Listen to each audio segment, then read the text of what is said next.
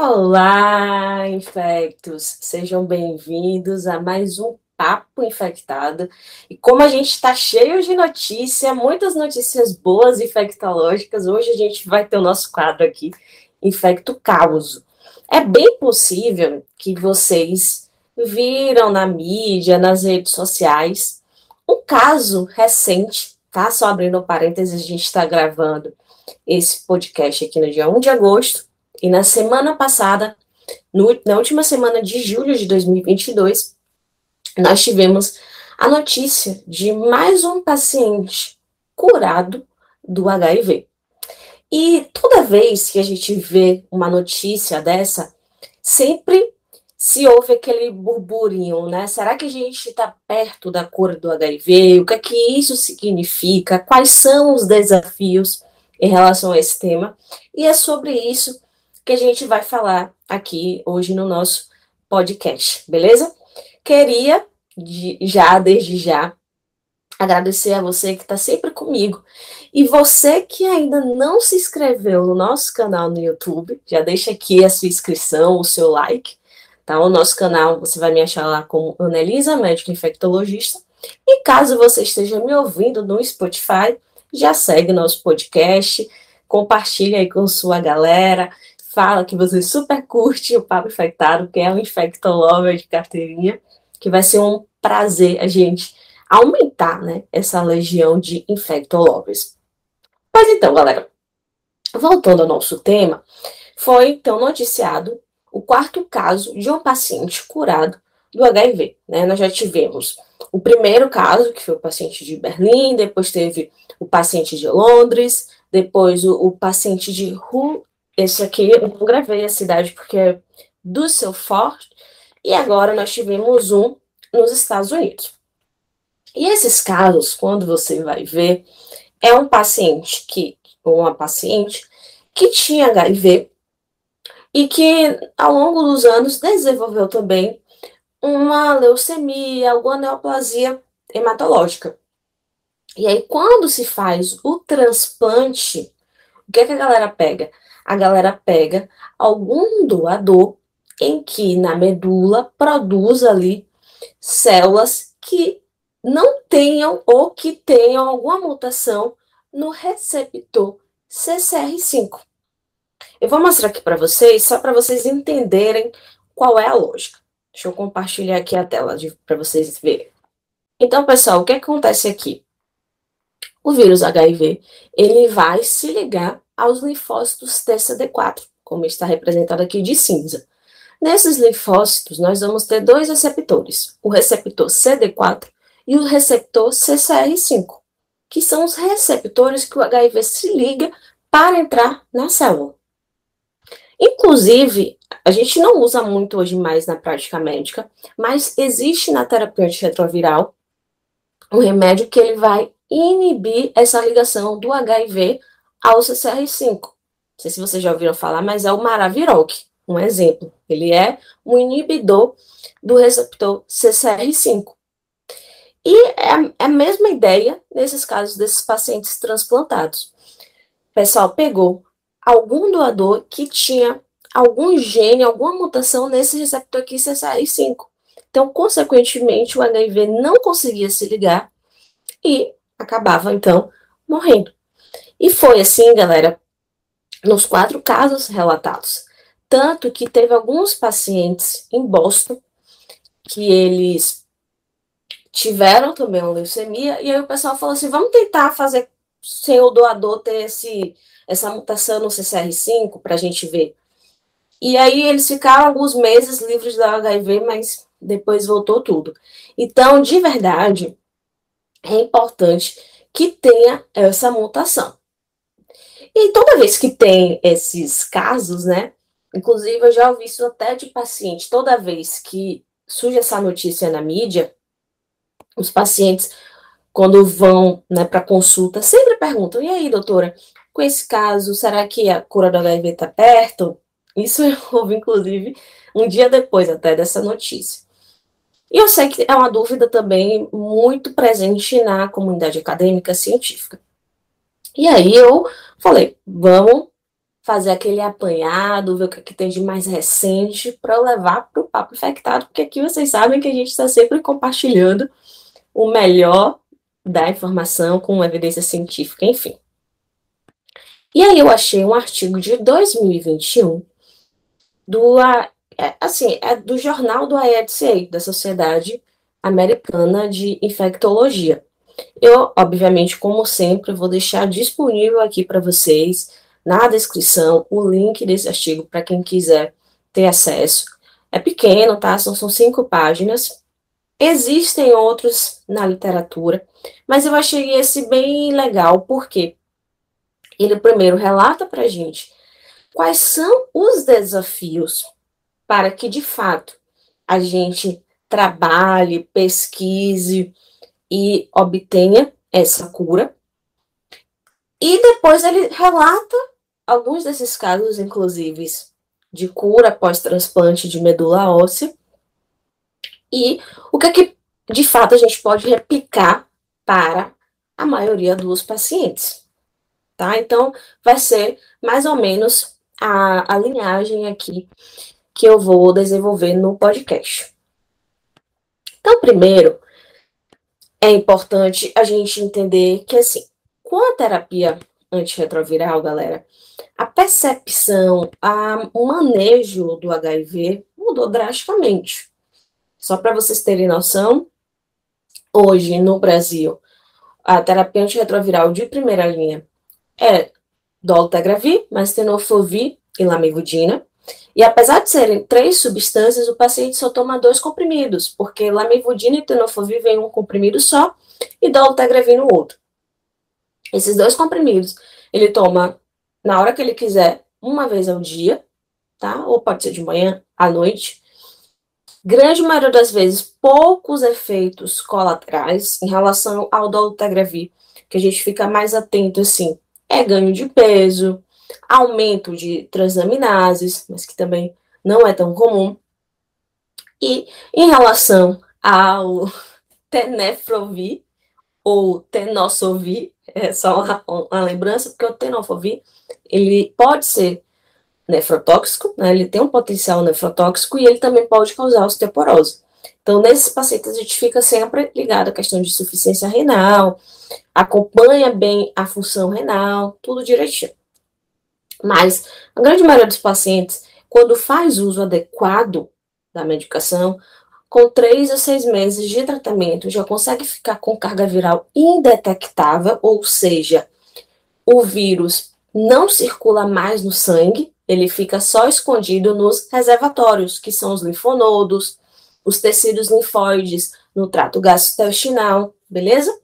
E tanto que hoje a gente já sabe que um paciente que é indetectável por mais de seis meses, ele não transmite o vírus pela via sexual. Então, olha que bacana, a gente está realmente aí tendo um avanço muito importante. Mas, óbvio, que uma vez que a pessoa tira o uso dessa terapia antirretroviral, volta tudo. Volta tudo, infelizmente.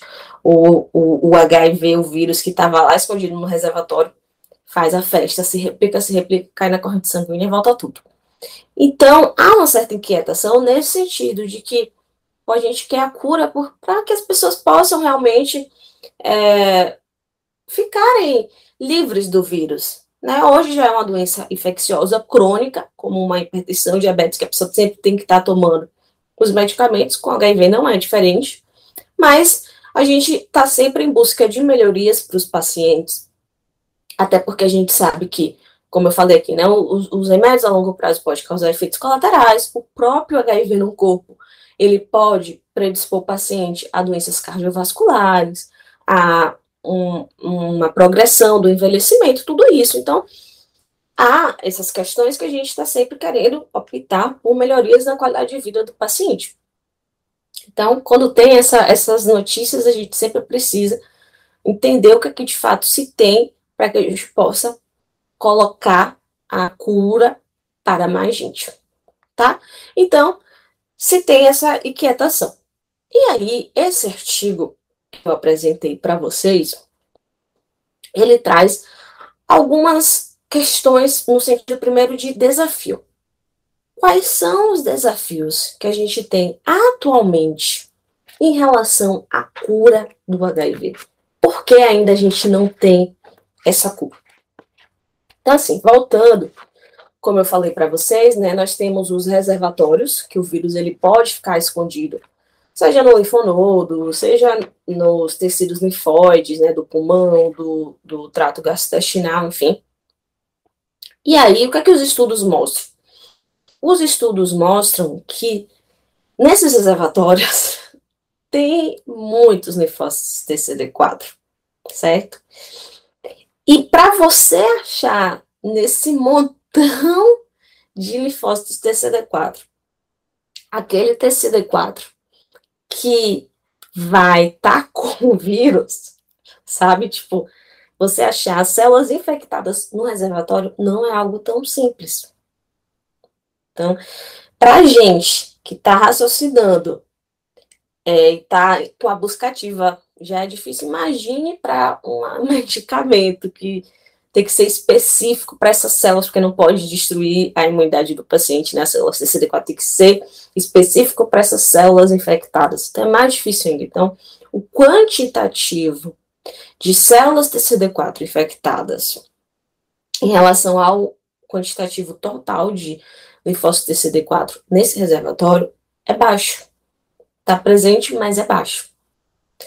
Além disso, a terapia antirretroviral que eu falei para vocês, ela consegue, né, deixar o sangue massa sem HIV, mas não consegue penetrar no reservatório. E esse reservatório é o grande problema, a latência. Porque o, quando o paciente está tomando, pronto, o vírus não está circulando, mas ele está lá quietinho no reservatório. Tirou essa terapia antirretroviral, ele percebe, ó, posso sair daqui, posso ir para o sangue, posso ir para os outros órgãos. Então, a gente não tem ainda uma terapia antirretroviral que penetre nesses reservatórios. E óbvio que tem estudos nesse sentido, né? Está se correndo atrás, mas infelizmente nenhum estudo com sucesso. Além disso, gente, não é fácil a gente pegar uma amostragem dessas células, né? Como eu já falei para vocês, já é raro encontrar nesses reservatórios células infectadas e pegar essa amostragem é complicado. Existem, né, diversas tecnologias aí, mas pare e pensa. Você pegar uma amostragem do tecido linfóide gastrointestinal, muito complicado. Muito complicado. Né? Não sei qual é a realidade de vocês, mas eu, pessoalmente, eu nunca vi algo que ó, foi. É muito difícil. Né? Tanto que, assim, eu, eu tô falando disso aqui agora, eu até lembrei de uma aula que eu estava assistindo lá no mestrado. Era, foi um, um seminário, que toda terça a gente tem um seminário, e era sobre imuno. E era falando da, da justamente da questão da infecção, da colite, né, da inflamação, no sistema imunológico. E um dos desafios, eu lembrei agora, um dos desafios da pesquisa que a orientadora estava lá mostrando era justamente isso. Porque a dosagem, se não me engano, era do macrófago, ou era do monócito, enfim, é, dessa, dessa célula imune né, no, no tecido linfóide gastrointestinal era muito complicado. Era muito complicado, além de ser muito caro. Então, assim, não é um processo simples essa amostragem.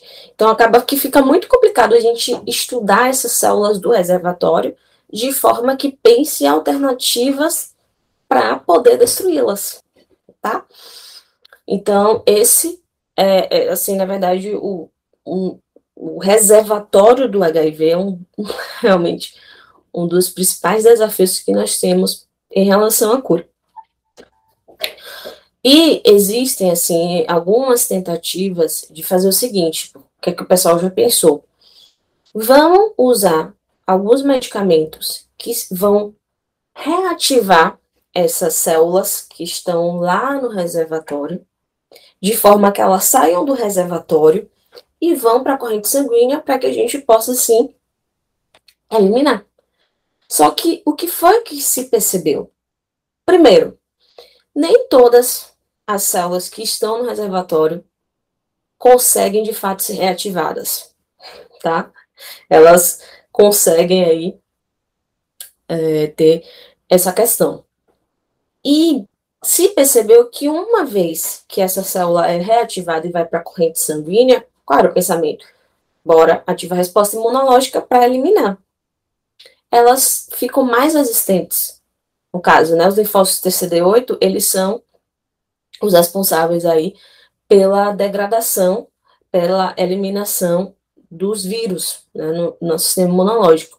Então, quando se utiliza esses remédios, eles chamam aqui de agentes revertores de latência, essas células elas conseguem sair do reservatório, só que quando elas chegam numa corrente sanguínea, elas estão mais resistentes aos linfócitos TCD8. Então a gente também não teve ainda sucesso em fazer com que essas células saiam do reservatório e que assim a gente não consegue ativar. Então, assim, é bem complicado mesmo. E um outro lance que entra aqui, esse é um ponto até que ele traz no artigo, mas que eu já tinha visto até comentando em, em congressos, né? Eu não sei se vocês sabem, mas em Salvador ocorre anualmente, anualmente, é anualmente, anualmente, uma, um, um congresso sobre HIV e vírus relacionados.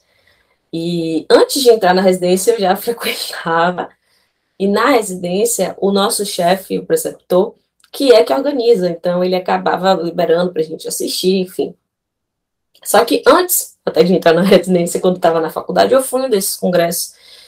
E eu assisti uma palestra de um americano, pesquisador americano, que ele estava tentando a vacina do HIV em macacos.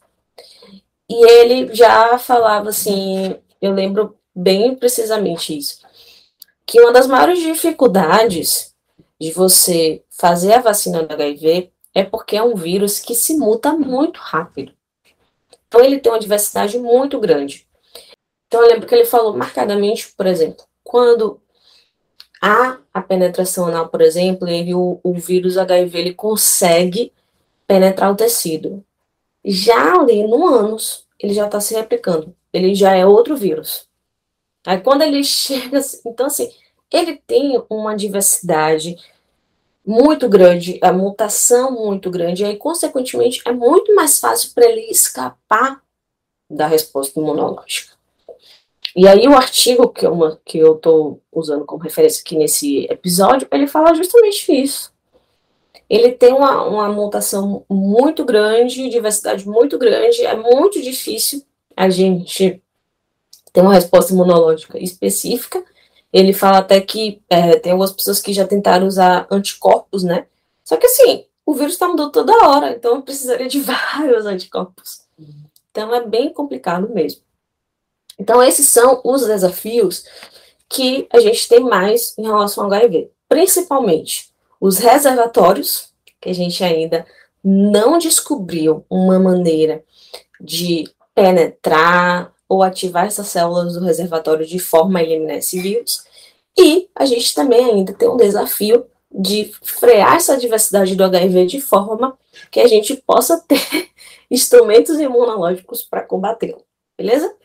E a segunda parte do artigo, ele já traz a, a, o panorama que a gente tem tido, né, desses pacientes de Berlim, de Londres, esse agora, que foram pacientes em que fizeram o transplante de medula óssea e tiveram a cura. E aí, ele pontua para a gente duas, dois tipos de cura, né? Na verdade, ele conceitua cura esterilizante e cura funcional. A cura esterilizante é essa cura que a gente vê com esses pacientes que fizeram o transplante de medula óssea com um doador que tinha mutação resistência no, no receptor CCR5. Por quê? Na cura esterilizante, você consegue eliminar o vírus do corpo. Não vai ter replicação nenhuma. E aí pode suspender o tratamento. Você vê que esses pacientes, eles só noticiam depois de tantos meses acompanhando, esse, se não me engano, foram, o último foram 17 meses acompanhando e viu que não teve replicação viral. Então, a cura esterilizante, quando você elimina total o vírus, inclusive né, dos reservatórios, enfim. Mas, de antemão, eu já falo aqui para vocês, que é algo que a gente está vendo muitos colegas infectologistas falando também, e que está no artigo, que essa cura esterilizante, gente, ela não é replicável para o quantitativo grande de pacientes que a gente tem de HIV no mundo. Por quê? Primeiro, porque você fazer um transplante não é algo simples. Transplante é um procedimento em que você pode ter complicações. Eu lembro que na residência a gente roda na hemato, né? E aí a gente ficava justamente acompanhando os pacientes pós-transplante, seja transplante de medula óssea é, autólogo, ou seja, pessoa das próprias células da pessoa que geralmente é mais pacientes de mieloma, ou homólogo, paciente recebe de outra pessoa. E, gente, esses pacientes, eles ficavam assim com o neutrófilo de zero. Juro pra vocês, tipo, era surreal quando a gente abriu o hemograma. a gente botava as mão na cabeça. Então, assim, a imunidade fica muito baixa. E esses pacientes têm uma febrinha, corre, já bota antibiótico, já fica ligado, né? Porque tem que ter todo um protocolo já certo. Então, tem as complicações. O paciente pode infectar, o paciente pode acabar agravando e para UTI. Então, tem uma alta morbimortalidade. Graças a Deus, esses pacientes ficaram, tiveram sucesso, né, e puderam, inclusive, ser noticiados, mas a gente precisa ressaltar isso. Além do mais, a gente precisaria de um quantitativo importante de pessoas doadoras de medula que tivessem o gene que altera o receptor CCR5. A gente já tem uma dificuldade de ter doador de medula óssea. Imagine específico assim. Então, é um procedimento que esses dois, assim, são os principais entraves para a gente poder replicar em, em outros pacientes. E aí, por isso, que o artigo fala para gente que o que é mais tangível, o que é melhor, é a cura funcional. Olha como eles conceituam a cura funcional. Vou ler para vocês, ou como eles chamam, remissão sustentada do HIV. Você tem um, um controle viral com níveis baixos de vírus no sangue e tecidos. Então, exemplo clássico: controlador de elite. Para quem não sabe o que é um controlador de elite, é um paciente que ele adquire o HIV. E aí ele tem o vírus, ele faz lá, né? Os dois testes rápidos positivos, ele confirma a infecção. Só que quando você vai olhar a carga viral dele, ele está indetectável, mesmo não tomando a TAV. Ou seja, é aquele paciente que ele tem uma resposta imunológica tão exacerbada que ele acaba contendo o vírus. Esses pacientes, na prática, eles são raros, não é tão frequente, e a gente precisa ficar acompanhando de perto e, inclusive, o próprio Ministério da Saúde hoje já recomenda que, mesmo sendo controlador de elite, já use a TAV, por conta da inflamação. Porque, como ele tem uma resposta imunológica exacerbada, ele é um paciente inflamado. Então, como forma de tentar conter essa inflamação. E outro exemplo dessa cura funcional são raros pacientes. Esse, pessoalmente, eu nunca vi, até porque é raro, o próprio artigo fala é raro é um paciente que ele tomou a TAV por um tempo, geralmente aquele paciente que descobriu logo no começo, é começa a TAV, e aí ele para de tomar e fica indetectável. Não é o que habitualmente acontece, né? O que habitualmente acontece é voltar tudo, a carga viral estourar, ficar alto. Mas tem esses pouquíssimos raros casos. E esse nesse caso aqui, diferente do controlador de elite, a pessoa não está tão inflamada, a pessoa não tem uma inflamação muito grande. Então, na verdade, o que se pensa é a gente ter a cura funcional, de forma que a replicação fique mínima, mas né, no, nos tecidos linfóides, nos, nos linfonodos, sem o paciente precisar tomar a TAV. Mimetizando, né, assim, principalmente os pacientes raros que tomavam a TAV e parou e ficou indetectável. Só que, gente, isso não é simples. Isso não é simples. Inclusive, esses pacientes eles chamam a atenção, mas precisa ainda entender qual é o mecanismo por trás disso, o que é que acontece por trás disso, para que esse paciente consiga ficar indetectável mesmo após suspender a TAV. Então, ainda a gente ainda precisa muito investigar.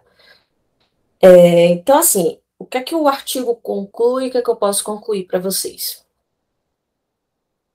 A gente está no processo de cura do HIV. Estamos. Mas a gente não, não, não chegou ainda em um processo de cura que seja atingível para a maioria das pessoas que vivem com HIV. A gente precisa entender melhor o mecanismo por trás dos reservatórios do HIV, como é que a gente pode eliminar o vírus desses reservatórios. A gente precisa entender os mecanismos imunológicos desses é, pacientes que ficaram indetectáveis após suspender a terapia. E focar na cura funcional. Porque a cura esterilizante, como a gente vê nesses casos da mídia, pós-transplante, infelizmente, ela não dá para ser replicável para um grande número de pessoas por conta dos motivos que a gente elencou aqui, tá? Então, assim, não vamos ficar, ai meu Deus, então voltamos a estaca zero? Não voltamos a estaca zero. Porque esses casos dão pistas pra gente. Fala, ó, a gente pode fazer, tem gente já trabalhando com epigenética, no sentido de vamos mutar a, o CCR5, enfim, tentar colocar o gene no CCR5. Ou seja, esses casos, eles dão pistas para a gente do que, que a gente pode focar mais nos nossos estudos, nossas pesquisas. E o outro ponto é, gente, incentiva a ciência. Porque está escancarado aqui que a gente só vai ter a cura do HIV quando os pesquisadores né, chegarem a detectar os, os mecanismos do reservatório, da cura funcional, e tudo isso só será possível através de pesquisa e estudo. Então, quando a gente vota em um político que incentiva a ciência e a educação, gente, a gente está pensando também nisso. A gente está pensando na cura da TV. Acreditem. Porque quando a gente tem pesquisadores que estão voltados para isso, cara, é muito importante. E eu digo para vocês que existe muitas pessoas, inclusive aqui no Brasil, focada nisso.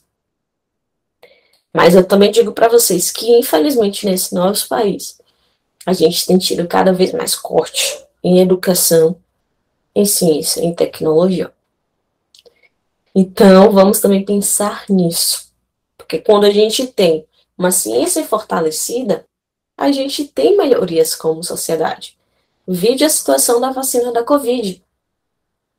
Se, as pessoas, se quando teve aquele surto de SARS-CoV, de MERS, nos anos iniciais aí do século XXI, se não tivesse pesquisador cientista já pensando na vacina, porque a vacina agora na Covid, não sei se você sabe, foi facilitada pelo fato de que já tinha estudos da vacina para SARS-CoV-1 e MERS-CoV. E aí o pessoal pegou o que já tinha e foi adaptando para o SARS-CoV-2. Então, a ciência, a pesquisa, ela faz diferença. A gente não pode negligenciar isso. Então, beleza, galera? É isso que eu tinha para passar para vocês. Se você sabe de alguém que quer saber mais sobre a cura do HIV, manda esse episódio, compartilha como sempre, tá? Vai ser um prazer. Uh, a gente está contribuindo aí com a divulgação científica, com a propagação de conhecimento, beleza? E já sabem, deixem aqui sua curtida, sigam o canal no YouTube e o podcast, compartilhem com a galera. A gente se vê no próximo Papo Infectado. Beijão!